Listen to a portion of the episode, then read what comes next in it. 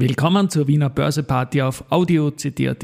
Heute ist Dienstag, der 6. Februar 2024 und mein Name ist Christian Drastil. An meine Haut lasse ich nur Wasser und CD. An meine Ohren lasse ich nur Wasser und Audio-CD. Heute geht es darum, dass Lösungschaos und Mangel der Aufklärung die ESG-Umsetzung in Unternehmen bereits im ersten CSRD-Jahr belasten.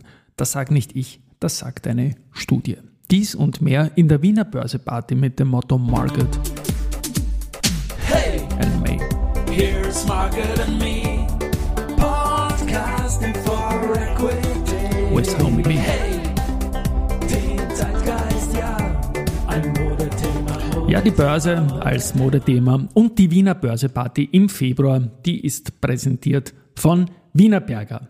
Allerdings, wir sind gestern intraday wieder unter den Jahresstartwert von 3435 Punkten im ATX gefallen und bleiben heute auch zunächst darunter. Jetzt mal plus 0,03% auf 3421 Punkte um 12.13 Uhr.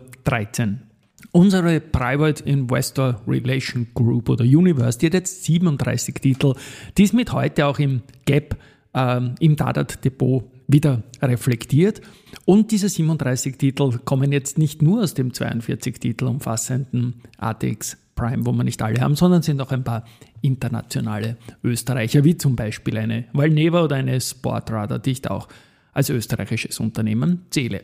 Auf jeden Fall innerhalb dieser Group heute am Vormittag fester ist wieder die BAWAG mit 1,5% plus, dann die Semperit mit 1,4% plus und die Adico Bank mit 1,3% plus. Die Adico, die geht momentan von Jahreshoch zu Jahreshoch und ist auch der jüngste Titel, der in Wien IPO'd hat, auch wenn das fast schon wieder fünf Jahre her ist. Günstiger gibt es heute den Verbund mit minus 2,8%. Vom Geldumsatz sieht es so aus, dass wir innerhalb dieses Private Investor Relation Universe eben den Verbund vorne haben mit 5,8 Millionen, dann die Wiener Berger mit 4,4 und die BAWAG mit 4,3 Millionen Euro.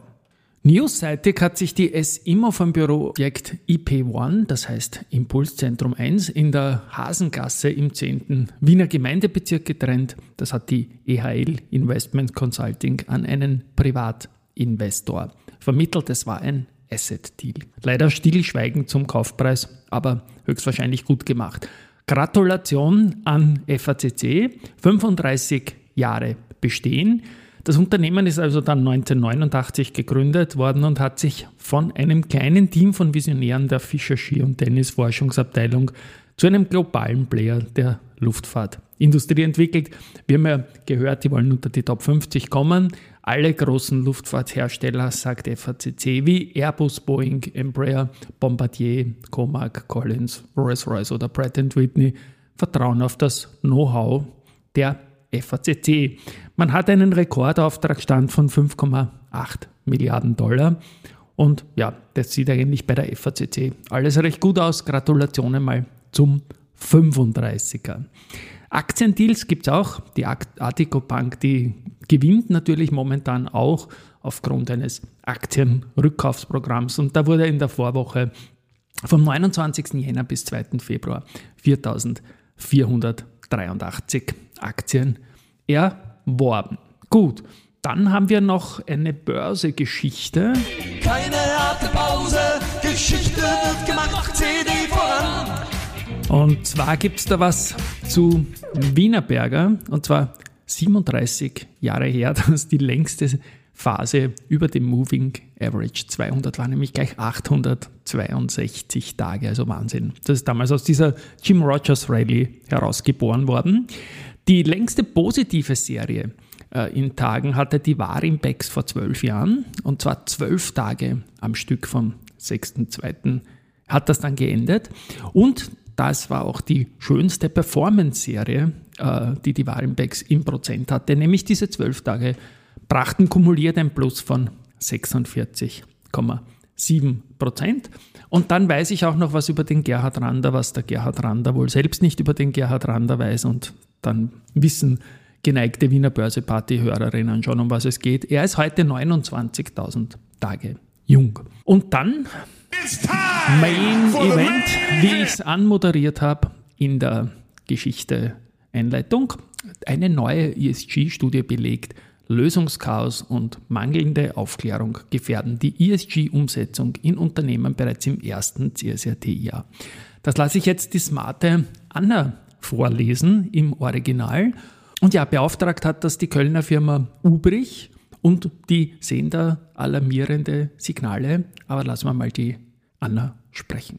Köln 6. Februar 2024. Eine aktuelle Studie, durchgeführt vom renommierten Düsseldorfer Marktforschungsinstitut Movip Research im Auftrag der Kölner Firma Ubirch, zeigt auf alarmierende Weise, dass Unternehmen im ersten Jahr der Umsetzung der Corporate Sustainability Reporting Direktive, CSRD, von einem verheerenden Lösungschaos und von mangelnder Aufklärung bedroht sind. Die steigende Bedeutung von Umwelt, Sozial- und Governance-Aspekten, ESG, sowie der CSRD für Unternehmen werden durch globale gesetzliche Regelungen vorangetrieben. Doch die Umsetzung dieser Anforderungen entpuppt sich als Desaster. Unternehmen stehen vor einem unübersichtlichen Dschungel von verschiedenen ESG-Tools, während klare Standards und einheitliche Richtlinien fehlen. Die Studie, in der über 200 ESG-Verantwortliche aus verschiedenen Unternehmen befragt wurden, zeigt erschreckende Ergebnisse. Obwohl bereits 73 Prozent eine ESG-Lösung in ihrem Unternehmen einsetzen, nennen im Mittel nur zwei der Befragten dieselbe. Und auch bei den genutzten Nachhaltigkeitsstandards gibt es ein großes Durcheinander. Von den Firmen, die an ihre Kundinnen und Kunden Nachhaltigkeitsdaten senden müssen, fühlen sich drei von fünf nicht ausreichend informiert, um die gesetzlichen Anforderungen zu erfüllen. Diese eklatante Wissenslücke bei einer Mehrheit der Datenlieferanten behindert die wirksame Umsetzung der Vorschriften erheblich, während der Druck und die Anforderungen unaufhörlich steigen. Unternehmen kämpfen im Dschungel der ESG-Software ohne klare Standards und einheitliche Richtlinien. Das offensichtliche Informationsdefizit verdeutlicht die dringende Notwendigkeit für Angebote, die Unternehmen mit dem erforderlichen Wissen zu versorgen.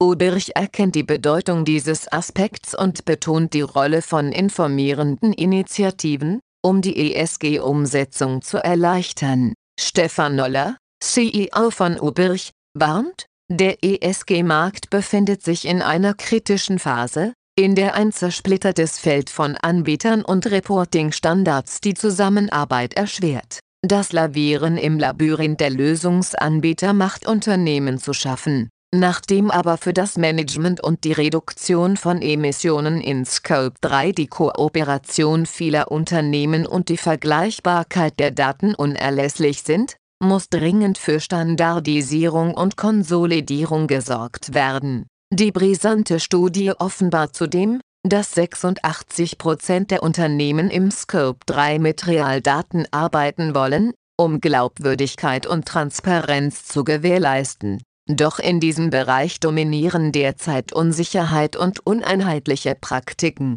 Mit dem Inkrafttreten der CSRD-Richtlinie ab dem Geschäftsjahr 2024 für viele der deutschen Großunternehmen wird die Lage noch brisanter. Ubirch sieht die Dringlichkeit und bietet mit seinem ESG Data Exchange Network die Möglichkeit an, den Datenaustausch zwischen Unternehmen erheblich zu vereinfachen und somit einen Beitrag zur Bewältigung der Herausforderungen zu leisten. Hinweis zum Download der ESG-Studie nach einer kostenlosen Registrierung steht die Studie auf Deutsch und Englisch zum Download zur Verfügung. https esg.uberich.com sich noob.